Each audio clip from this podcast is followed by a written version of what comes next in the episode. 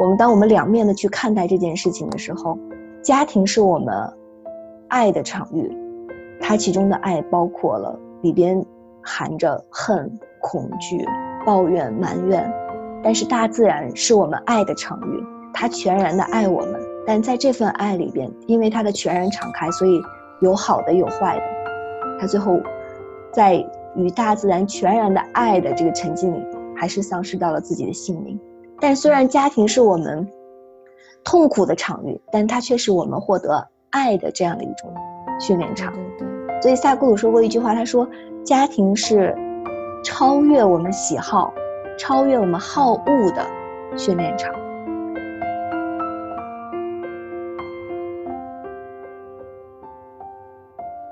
你现在收听到的是《天使在我家》这个节目。如果你对家庭教育、亲子关系、亲密关系、女性成长的话题感兴趣的话，定期收听我们的节目。我们的节目也会在公众账号“利普私塾”、喜马拉雅 FM、荔枝和小宇宙播客中同步更新。我们呢，保持一颗开放的心，期待听到不同的声音。我们了解并确认，养育是一场共创。我们希望可以和每一位精心养育的父母互动。请在我们的平台下方给我们留言吧，我们会认真聆听您的声音，并给予答复哦。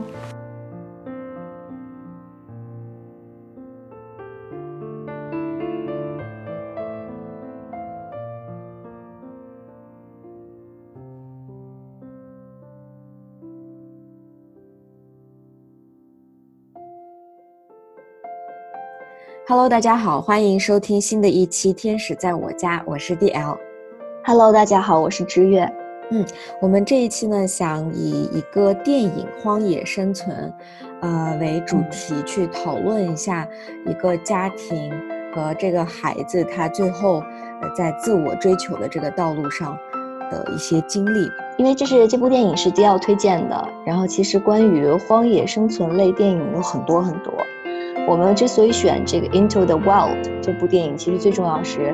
嗯，它有一个隐藏的故事主线，就是家庭线，嗯，这也是跟我们这个节目非常相关的。那这部电影的话，其实我们说 Chris 他作为一个主主角吧，他是他是精英啊，我觉得啊，就是在这个里边，我看到的是一个精英的存在，因为首先他在这个我们物质所体验中追求的这些名啊利啊，那他。真的是前程似锦，呃，我不知道这个就是迪奥他，你对这个亚特兰大的这个 Emory 这所学校了解吗？这所学校其实非常非常好，当时我们还去访访问过这个学校里边的一些学生，这个学校所在的这个社区是环境是非常优美的，啊、绿草丛生的，嗯，它是被誉为南哈佛的一所学校。如果 Harvard 是一个真正的就是哈佛，但是在美国的南部的地区，享誉它的这个一所学校的话，就是 Emory，就是它可以跟北哈佛，就是真正的这所哈佛大学所媲美的。但是呢，他这个男主角 Chris，他优秀还在于哪里呢？就是他毕了业之后是被哈佛的法学院所录取的，可以继续进修，是吧？所以他父母特别高兴。但是在这个父母为他庆祝这个毕业的这个，呃，餐桌上的时候，他们又起了一份争执，就是他父亲要说啊，我们可以经济上支持你，你钱够吗？不够的话，我们去完全可以给你钱，因为在在美国，在中国就很很正常，好像，嗯，但是在美国其实并不是，因为美国的很多孩子高中毕业之后其实就没有钱上大学，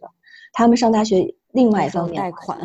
贷贷款，一方面是贷款，另外一方面就是如果，因为美国是非常自立的一个国家，就是如果你想上学的话，你完全要靠自己的实力能力去去这个上学。就是经济优渥的家庭可能会父母给一些支持，但是呢，像中等偏下的家庭，孩子都是要自己去打工去赚钱去上学的。嗯，对，所以他们要一方面打着工，一方面贷着款，然后呢把自己的书读完。很多大学生在美国都是这样。但 Chris 他的家庭优渥到父母可以给你换车，我可以给你钱，但是对于他来讲，呃，车代表着父亲的面子，啊、他就觉得我其实你是不是爱我，你只是关心我的前途，你只是关心你脸上有没有光，你只是关心我开了一辆破车去学校的话可能会伤害你的面子，他对父亲有这样的一种误解。所以呢，在这样的一种跟家庭对抗的关系下，他最后就像就是放弃了自己能够证明自己一切的东西，烧掉了自己的车，呃，这个钱也罢，捐了自己的这个存款也罢，还有呢，就是烧了自己的这个能有的所有的东西，剪掉了自己的卡，嗯，身份证也也都剪了。对，呃，其实这个就是放下所有一切可以证明自己的身份，毅然决然的去踏上了一条就是寻找真我的一条道路。嗯呃，背后做这件事情最重要的原因是什么？就是，嗯，他的这个家庭的关系和家庭他所生存的这个环境，嗯，所以这条家庭故事线的话，它是一点一点、一点点点在电影里这个被透露出来的。因为一开始其实这个电影的镜头就是他已经在 Alaska，就是阿拉斯加，他他梦寐以求的那片沃土上，然后呢生存了。但是最后呢，在他生存的这个在在演这个他如何生存的独自流浪生存的时候呢，有镜头又切到了倒叙到了，就是他毕业典礼的那个瞬间，然后故事主线又一点点的沿这个时间线开始往前推进。嗯所以其实我花了我看了两次这部电影，就是因为第一次其实有点因为时间线它是来回穿插，有倒叙有插叙，所以有点没有跟上。然后它还有其中有很多关于男主人公的沉思，对于自己生活的，对于自己家庭的，还有呢对于自己自我探索的这种渴望的等等。所以花了两两次的这个时间去看这部电影，其实。嗯，就像迪奥说的，就是我们一直去会去思考，就是每一个人踏上了他自己的这条属于自己的这个选择的人生之路的时候，嗯，到底是什么在驱动着他？对，到底是什么在驱动他？因为他其实是算是精英中一个少数放弃自己身份和前景的这样的一种人，就是，呃，有一首诗不是叫做 “The road less traveled”，就是少有人走的路，是吧？然后呢，他就是选择了一条常人很难以去放下并选择的道路，所以他的精英的这个状态，我觉得是第一个方面，就是他在物质世界，在我们所体验的这个大众的集体意识下，他有一个追求到了一个卓越和极致，去到了别人去不到的学校，生活过着是别人可能花半辈子时间都难以企及的生活，但是他在追求自我的时候，也是这样走了一份极端。嗯，就是两年，所以这条家庭主线是非常非常重要的，对于他选择这条道路。嗯，对其中有一个镜头就是他在路上遇到了一个一对这个流浪的中年夫妇，然后呢，中年夫 妇呢就开始问他一些关于他自己家庭的事情，啊，就是他一点点去流露出他对于家庭他如何看待家庭的这个视角。他说：“你的父母怎么样？你父母怎么样？生活什么之类的？”问了这样的一个问题的时候，我记得他当时说：“他说我的父母生活在他们的谎言里。”哦，对对对对对，对，一个接着一个的谎言，然后慢慢就知道，哦，原来他的父亲和母亲的婚姻关系很糟糕嗯对他们其实是，呃，有相爱过，但是最后知道了他的母亲，尤其是还有这两个孩子知道了他父亲婚姻的真相的时候，他的母亲试图想要跟他的分父亲分开，也逼着孩子们去做出选择，说你到底要跟谁过，跟着谁一起生活，跟着父亲还是跟着母亲，甚至是因为这种他们婚姻里边的这些谎言，而父母和之间大打出手，每天都是吵架鸡飞狗跳的。是的，最重要的就是他的父亲，其实在和他们组建了这样的一个正常家庭之后，他的两个孩，这两个孩子 Chris 和他的妹妹都很大了，才知道上高中的时候才知道，他的父亲其实还有另外一个妻子，而嗯且还保持着跟另外一个妻子的合法婚姻状态。所以在那一刻，为什么说是高中时间呢？其实如果小的时候还可以，就是高中时间正是一个青少年。我们都知道，其实那个时候是青春期，他是在认同自我，在圈子里去寻找自我，在家庭里边去确认自我，不断一次次的确立自我的这么一个非常关键的时期。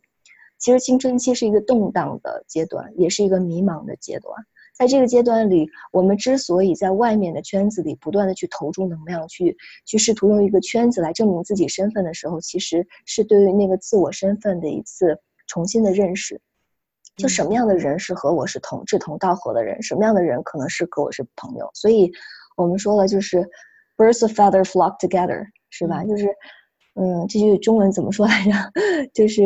物以类聚，人以群分。啊啊啊所以那个时候我们在青春期的时候就特别能看看得出来，一个孩子他在认同这个朋友，他在选择一个交际圈的时候，那他对自我的哪个部分是最关注的？而在这个最敏感的阶段、关键的阶段，Chris 知道了他是一个私生子，他的身份甚至是不被认同的。恰恰在认同自我、寻找自我、再一次确立自我身份的这个关键时期，给他一个讯号，给他的生命发出一个讯号，说你是不被接纳的，你是不被承认的。那对于他来说，其实就是否认他这个真实的这个存在。那他属于谁？他看到父母之间因为这种婚姻的状态不断的去伤害彼此，却要维持这样一种婚姻的假象，所以他在人与人之间建立一种。怎样的认知呢？就是人都是虚伪的，都是假的，一个一个接着一个谎言。人们之间恶言相向，人们之间会需要因为对方的一些喜好，然后去伤害另外一个人。他觉得他很厌恶这个这样的一种关系，他厌恶人之间这种虚假的关系。他厌恶人这种追逐名利的关系。为什么在其实，如果这个家庭是很穷的，他也不至于走到这一步。恰恰是因为他的家庭很富裕，他的富裕让他看到，其实金钱是束缚人类的，人类的枷锁。他不并不是支撑人去体验的，还是他的父母是很有钱的。在他很小的时候，他的父母就已经百万了。你想在九九十年代，一九九零年这个年代，我们都还很穷。我记得我八五年我 出生，我们家还是连台电视机都没有，是我两年出生了两岁之后才有的电视机。嗯，但是他们家已经有百万、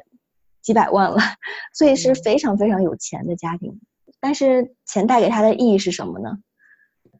是没有用的，是束缚人类的枷锁，是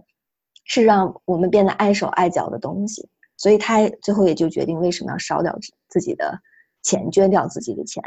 因为他想要松绑自我，对他想要去找到那个真正的可以跟他内内在连接的这样的一个东西，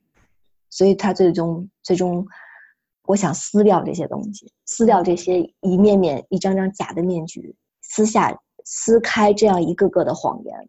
放下所有证明自己的身份却又不证明自己身份的那些卡片、医疗卡、身份证、学生证等等，嗯，重新带上了一个空的、全新的、真实的身份，叫 Super Tramp，就是超级流浪者，然后上路了。对他也不用自己原来的名字了。然后我觉得他就是这些种种的行为，就是表达了一种对于自己父母的一种愤怒。是，就是他感觉，就是他只是想要一个温暖的一个与人特别真诚的交流的这样的一个环境，但是他的父母没有办法给予，而是不停的就是也听不到他的诉求，然后就一直在用钱，就用物质的东西来填满，而且他看得非常的清楚。对，所以在那个餐桌上，他跟他的父亲在说你。他父亲再一次给他说：“我给你换一个好车的时候，他就非常愤怒，非常愤怒。是的，对，而且他的父母也 get 不到他为什么会如此不可理喻，对，不可理喻，这是一件很值得开心的事。我他其实，在那个瞬间，我看到了他父亲那个和母亲期待的眼神，因为很多孩子都可能会因为说：‘哎，我的爸爸给我换辆新车，一台新车，我应该很高兴。’那那个眼神里流露出的一种。”哦，这是一个惊喜，我们送给你一份惊喜。他对惊喜的这样一个反应，但是他的反应是麻木的，甚至是愤怒的的时候，他的父母也感觉到这个就是很难以理解这样的一个孩子。对，所以我们来看到，就是我们为什么说一直在这个家庭关系里，我们首先是不断的去确立你是谁。就是我们在踏入成年三十而立的这个过程中，其实就是立的那个东西是什么？立的就是那个你在这次体验的时候，你那个真实的身份，你那个对于自我身份的理解确立下来了吗？是不是能在这个身份建立的时候，你开始了崭新的这个人生的探索？但是，嗯，我我再一次想象到的是什么？就是这样的一个孩子，嗯。在他毕业的时候，在他确立了要要去这个跟社会去建立这样的一个连接的时候，嗯，却放弃了这份连接。虽然他内在是有愤怒，但是更多的是一种什么？其实我觉得是是恨，嗯，对，对，他是一带着很很深深的这种对父母的责备、埋怨和愤怒的。其实这样的，呃，家庭关系并不少见。嗯嗯，对，我们有的时候很容易对父母抱怨，但是很难却对父母感恩。这个感恩之所以不能感恩的背后，其实我们有很多。恨在里边，虽然我们不愿意承认，但是其实是真的有。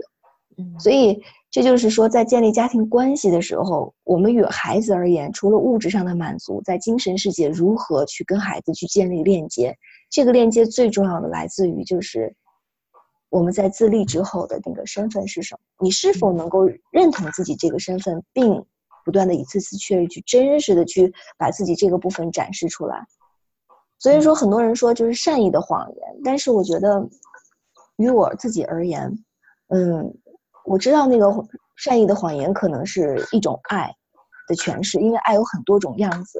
但是我觉得，在孩子他作为以父母为一个镜子、一个模仿对象、一个榜样的时候，他其实更希望去感受到父母真实的那一个那个面相、鲜活的那个面相。但是我们活在一个虚假的这个身份背后的那个自我，没有办法能够真实的让我们去感知到人与人之间这种纯粹的、毫无防备的、毫无指责的这样的一种链接，真实的这样一种很深沉、很深厚的这种感情。所以，当我们在家庭里去断裂了这份真实性的感受的时候，那他对自我的感受就开始出现了否认，他否认了自己的感受，否认了自己的情绪，接下来否认了自己的存在。嗯，所以这是一种从从根底上的失联的这样的一种状态。如果父母是我们的一棵树，生命树的代表的话，那这棵树它跟这棵树之间的连接应该是断裂掉的。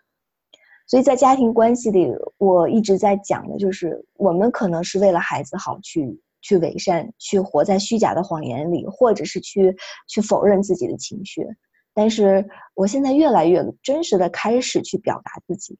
呃，借由我的孩子。真的，就是有一天我的孩子跟我说，非常大声、非常愤怒的跟我说：“妈妈，你帮我干什么？”他要求我去给他拿一个东西，但是我我当时正在洗手，他呢冲到，呃，我们家的洗手间的门口，冲着我大喊说：“你能不能快一点儿？”非常非常大声，我要求现在。嗯，然后呢，我停下来看着他说：“我说初一，我说妈妈有。”跟你这样说过话的时候吗？我说我知道你很着急，我知道你现在立刻马上就想要拿到这个东西，但是，我有对你说过，你快点起床，你快点穿衣服，你快点洗漱。我说我有这样的时候吗？即使我很着急，即使我也当下马上希望你去。他想了一下，他说没有，嗯，他说 Sorry，妈妈，Sorry，嗯，那一刻，所以这就是。我并没有因为我的孩子即刻，我去训他，嗯，也没有因为我的孩子他的愤怒，他的着急，我去违背我自己的意愿。所以在家庭关系里，在这里我们特别想讲一个内容，就是什么？就是你是否找到了那个真实的自己？在在这份关系里，如此亲密的这个这个关系的场域里，你是如何？让自己真实的跟孩子、跟你的亲人之间去产生链接的，嗯，这是这是比学习任何家庭养育知识都重要的一个底部的根基的内容。对，对，所以所以 Chris 就上路了，嗯，所以他去大自然里去去找到他那个自我，但是在在整个这个。流浪的这样的一个过程中，他是其实从南部亚特兰大一直想走到白令海，就是美美国的最北边的那个亚，呃，对，Alaska 的白令海的那个部分。途中，他经历去了洛杉矶，跨越了山脉，踏过了河流，还有草地等等，风餐露宿的，找一个山坡就能睡，然后呢，找一个这个树洞就这个就叫这个叫山洞就能，嗯，这个栖息一晚上，然后还漂流到了莫斯科，然后呢又这个北上，然后呢又继续往前走。他途中经历了很多很多人，但是你会发现，其实他在寻找自我的过程中，他在放弃与人连接的过程中，他还不断的在跟人之间有千丝万缕的联系。他会搭车，然后呢，他会在搭车的过程中遇到了一些朋友，其中我觉得最让我真实的感受到的就是他母亲身份的那个再现。嗯，就是他中间遇到了一对流浪夫妇。对对对，这对流浪夫妇的话，其中有一个，嗯，这个这个这个女人跟他去聊，讲了他自己，这个女人讲讲了他自己的故事，讲了他的孩子也离开他两年了，他两年之内都没有听到孩子的音讯。他说的时候，不然这个很不情不自禁的就流泪了。与此同时，就问 Chris：“ 你的妈妈、你的家人知道你在哪里吗？”其实，这个身份的话，我觉得其实就是他母亲身份的再现。因为我们的世界如果是我们的世界的话，那我们的所体验的世界就是我们自己创造出来的这个实相。他其实从内在想去跟他的母亲连接，因为太巧了。对，这这样一个中年妇女，她的孩子也恰恰离她两年，也是在过上了流浪的生活，也是因为这个女人她和她自己丈夫的关系不够好，也是不是很稳定，最后这个孩子离开了她，自己这个独自生活了。所以其实是 Chris 说白说的，好像看似是这个女性，这个女人在讲她自己孩子的故事，说好说的在另外一层意思的话是，好像是这个女性作为她自己。这个跟 Chris 想去问 Chris 他自己的经历，然后呢，作为了一个自我暴露的这样的一种状态，然后呢，去跟他进行情感上的互动和链接。但其实，另外一层我自己感受到的就是，是 Chris 他的母亲对他的呼唤。嗯，另外更深的一层就是，如果这是 Chris 的世界的话，其实是他在他的内心世界试图与他的母亲去和解的这样的一种实相的体验和过程。嗯，他其实，在内心已经柔软了这样的一个慈母的形象。嗯，他对于他的母亲开始有了重新的审视，他也能看到，就是这样的女人，在她没有办法跟她的丈夫、前夫去维持更好的好的婚姻关系，给孩子提供稳定的生活之后，她的孩子去流浪，他看到了一个女性的不容易，他看到了一个女性，就是她自我的这这种身份存在在这个地球上体验的所体验到的痛苦的一个经历。这个，这就是。一份相应的感受，但是，Chris 就像我说的精英嘛，在走到精神境界的极端，在物质体验里他走到了一个极端，但在精神体验里他还是继续走上了一个极端，最后继续往前走的时候碰到了一个，呃，Tracy 这个十六岁的小女孩也很爱他，然后两个人之间也有一些这个互动感情感上的互动，但最后还是没有办法在这个阶段去建立稳定的亲密关系，最后还是。放下了自己这个心爱的那个这个伴侣的那个那一部分的形象，然后呢又继续往前走。其实有的人说他像一个伴侣，但更多的也像他的妹妹，跟他的妹妹的状态很像，很理解他，在情感上有共鸣。对对，然后呢，他的父亲的形象，我不知道你是怎么理解的。当然，父亲的形象，我觉得像是那个对那个慈父一样的。他还对，他还说过，就是跟他交谈了以后，他还非常喜欢 Chris。对，还还都说我来领养你吧。对他，他叫我，我再次看了时候，他的名字叫 Ron。嗯，他这个，他这个，这个就是一个孤独的这个老人。嗯，他的妻子和女儿因为车祸去世了，所以他自己孤独的生活了大半辈子。然后他说，我就要家里就要断了香火了，因为到我这儿，我的孩子都没有了。所以他说我会很想念你啊，你可不可以不要去？他说：“我还是要回来，我还是要去。”他说：“那我能不能收养你？比如说，我就可以做你的爷爷什么的，我就可以把我的家里的这些东西都传给你。这是人之间特别美好的东西。对，就是我跟你没有任何血缘关系，在短短的时间相处之后，我愿意就是把我这一生最最珍贵的东西传递下去，传递给你。你愿不愿意？”他他也拒绝了。但其实这个老人特别像他的这个父亲，我觉得像像一个。慈父一样的这种爱，而且你看他，嗯，而且有一个地方，这个他还看到这个 Chris，就是说，You should forgive。对他，他非常明显就看出来，你需要原谅你的父母，只有原谅了之后，光才能照照进来。所以说到这一段的话，其实我觉得就是为什么我们会说生命，我们越来越愿意跟老人去接触，就是我们很难在。青少年的时期去理解父母的感受，嗯，我们也我们当我们做了父母的时候，我们也很难去理解我们的父母成了爷爷奶奶的那个感受，人步入老年的那样一种对于自己人生的这种虽然可能人生已经确定下来了，但是人生却又充满了各种不确定性，去面临跟这个世界要告别的这种种种的随时的这种可能。嗯，但是我就觉得，就是人到了越老越，就像一本这种很有味道的书，值得去读。虽然这个老人就一一生都守在一个地方做自己这样的一份工作，但是他是一个有智慧的人。他跟 Chris 短暂的这种接触和交流之后，他其实发现他很少提到自己的家庭。说到自己家庭的时候，Chris 说他们都死了，他们都不在了，没有家庭。最重要的原因其实是从内心，Chris 跟他们切断了连接。他一直在摆脱自己人生的羁绊。其实对于他来说，他的父亲和母亲其实就是对于他来说是可以不存在，因为他所有的身份都不存在了。那他父母存在是没有意义的，所以他也基基本上不谈。然后，但是就像刚才迪奥说的那个 Ron，他说的一些话，他说，嗯，他说的确存在着很多令人感激的至高无上的存在，因为在这个对话里，Chris 提到了人生的快乐不止在人际关系中，他在上帝赐予的这些一切的这个万事万物里。但是很可笑的是，这个其中的这个万事万物不包括人，在 Chris 的那个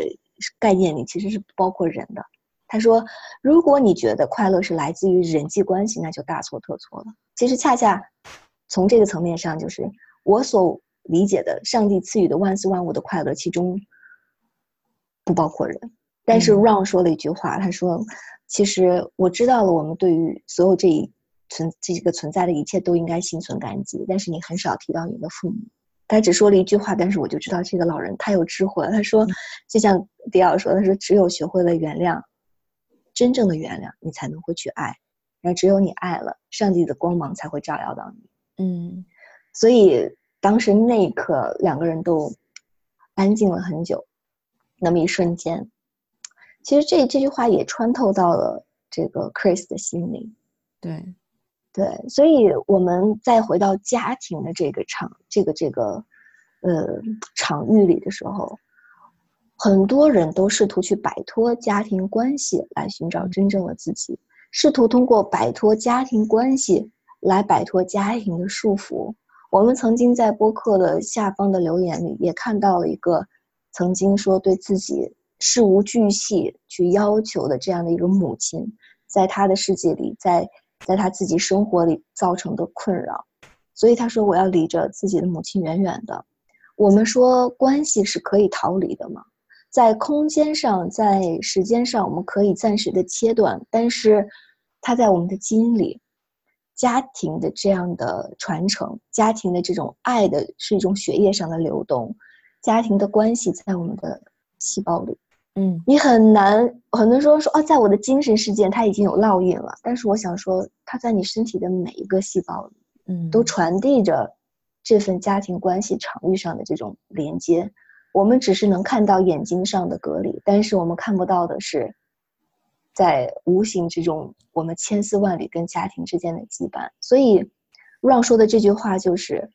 我们似乎能爱这一切的生命，爱这个大自然，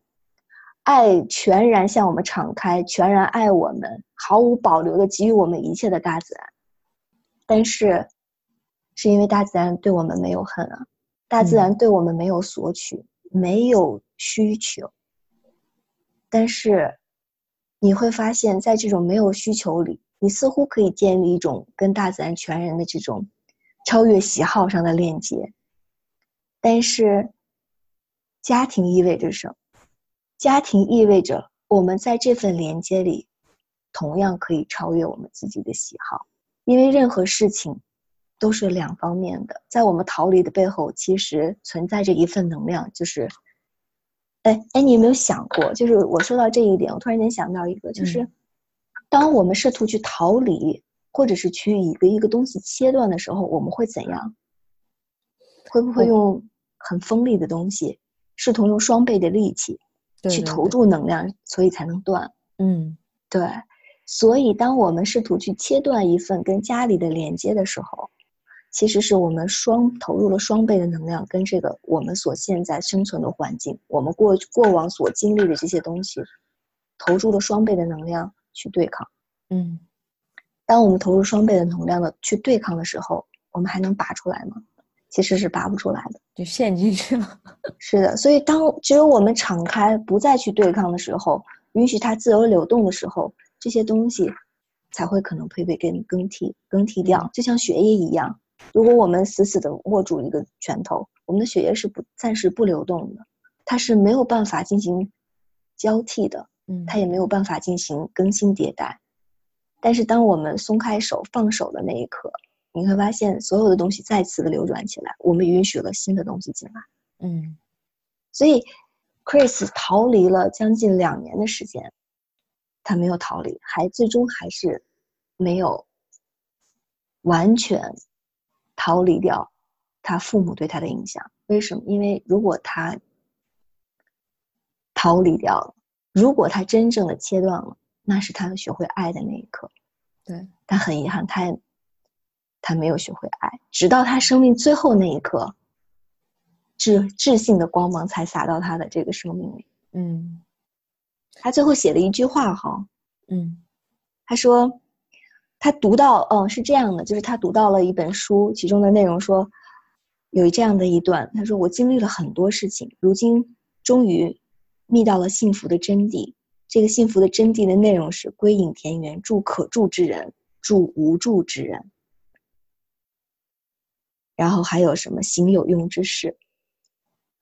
然后呢，他这一刻突然间决定说：“我要回去，我要重新。”他重新拾得了就是跟人之间建立关系的这样的一种勇气。嗯，所以他要想要去离开他自己的那个理想的沃土 Alaska，嗯，回到自己的人际关系中。但是因为冰雪融化，那条河很宽、很很急，又很水又水流又很大，然后所以他就没有办法回去。最后，他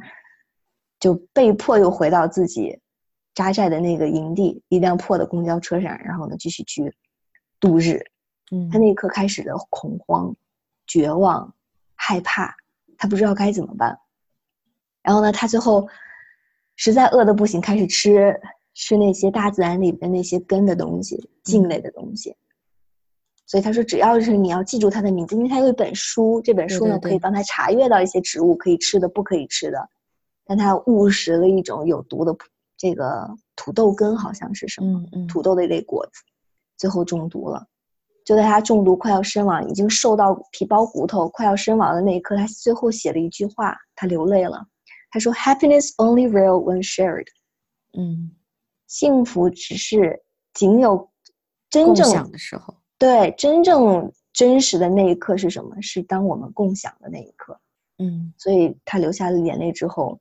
就在那一刻就结束了自己的生命，咽下了自己最后一口气。所以他最后是得智慧的，但这个得智慧的根回到了哪里呢？和解，他与他自己生命和解了，他与自己过去的那些痛苦的经历和遭遇和解了，他最终。拾拾起了自己的身份，重新确认了自己的身份。这个身份来自于哪里？来自于人与人之间的共享，人与事之间的共享，我们一一切的共享。所以，我们当我们两面的去看待这件事情的时候，家庭是我们爱的场域，它其中的爱包括了里边含着恨、恐惧、抱怨、埋怨，但是大自然是我们爱的场域。他全然的爱我们，但在这份爱里边，因为他的全然敞开，所以有好的有坏的。他最后在与大自然全然的爱的这个沉浸里，还是丧失到了自己的性命。但虽然家庭是我们痛苦的场域，但它却是我们获得爱的这样的一种训练场。对对。所以萨古鲁说过一句话，他说：“家庭是超越我们喜好、超越我们好恶的训练场。”嗯，所以你会发现，大自然和家庭，大自然是一个更大的家庭。在这个大家庭里，之所以万物可以生，是因为我没有喜好，但是我允许一切好与不好的生长。但是在家庭里，我们有自己的好恶，所以我们会痛苦，是因为我们坚持了自己那个对的，我们好的那个部分，我们极力排斥自己不好的那个部分。嗯，但是其实。寻求寻找自我是什么？我一我一直认为，我说寻找自我是什么？它其实就是一种自我的这种精神的革新，自我的这样的一种修行。那修行在哪里修行呢？经常听到一句话，就是借假修真，借事修人，借借事修人，借人修己。嗯，我们看到的虽然是说 Chris 的父母活在谎言里，他自己认为他的父母活在谎言里，所以他要撕掉谎言。但是谎言却是我们修得自己、练得自己真爱的地方。对，我们看到了遇到了很多不公的事情、很糟糕的事情、好的事情、坏的事情，却是我们修正我们自己的这个这样的一种会场域和机会。然后呢，我们看到了自己父母的糟粕的样子，看到了自己的孩子，看到了自己的伴侣，看到了生生命中种种形形色色的人的过程中，却在这一面面镜子里看见自己。我们又在修自己，所以借假修真，借事修人，借人修己。其实，真正的那个纯真的地方在哪里？其实就是在谎言里，其实就是在这些碎片性的东西里。我们都认为说，哎，我要去寻找寻找真的东西，所以 Chris 把所有假的东西都扔掉，他要去找真的东西。但真的东西最后在哪里？在他写下的那个东西叫 shared。什么时候是有 shared？只有连接才有 shared。嗯嗯，因为只有你连接才可能有分享。所以连接就是有真有假，有好有坏。但是你都能毫无保留的像大自然一样允许自己的爱流动出来，那才是我们幸福的泉。嗯，真的是。所以幸福也一切一都是我觉得是，嗯，无处不在。嗯，所以这部电影给我带来最大的启示是什么？其实特别感恩迪奥推荐了这部电影。嗯，就是你能更沉下心来，去。去稳定的在这个家庭关系里，去体验真实的那个部分的自己，允许他出来。嗯，所以我的心好踏实。就是看完这部电影的时候，我曾经看到无数人都想说，因为我要修行嘛，所以我要离开我的家庭，啊，走上一条修行修真之路，然后呢，摒弃一切。但我发现，我们既然投身到这个家庭里。其实我们的道场就是这个家庭。对，因为你这样一说，我就想到有一句话，就是我最近看到，他说：“你有没有真的修成正果？是要跟自己的父母生活一段时间再去看一看。”啊，我好像也见，我也见过。但是我曾经经历的状态就是，嗯，有人跟我说，就是我也无数次提到这句话，因为他对我的影响实在是有点大，就是说。父母家庭的关系只能隔离而不能解决，但这个问题在于哪里呢？这句话的问题不在于隔离，在于解决。你总想解决家人的给你制造的问题，是因为你把家人看成了问题。但是如果你释放了、允许事物本然，它有它自己的状态的时候，其实没有什么事情是需要解决的。但是。这句话不是鸡汤，这句话是真的是需要我们有提高自己振动频率的能力，修正自己心的能力，正心明性、明心见性的这样的能力。嗯，对，对，所以感恩自己的家庭，真的是 给家人和自己更多的耐心，然后在这个过程当中，对有更好的一个成长吧。我觉得，对，所以现在。嗯，很珍惜跟父母在一起的每一天，每一个瞬间啊，都有他们，因为有他们，我能更更真实的去体会到我这棵生命树给我的滋养。嗯，好，谢谢。那我们这一期就到这儿，希望大家会获得一些启示和启发，也可以去看一看看看电影。嗯，对对对，可能会有自己的感受吧。感恩，对对对，感恩。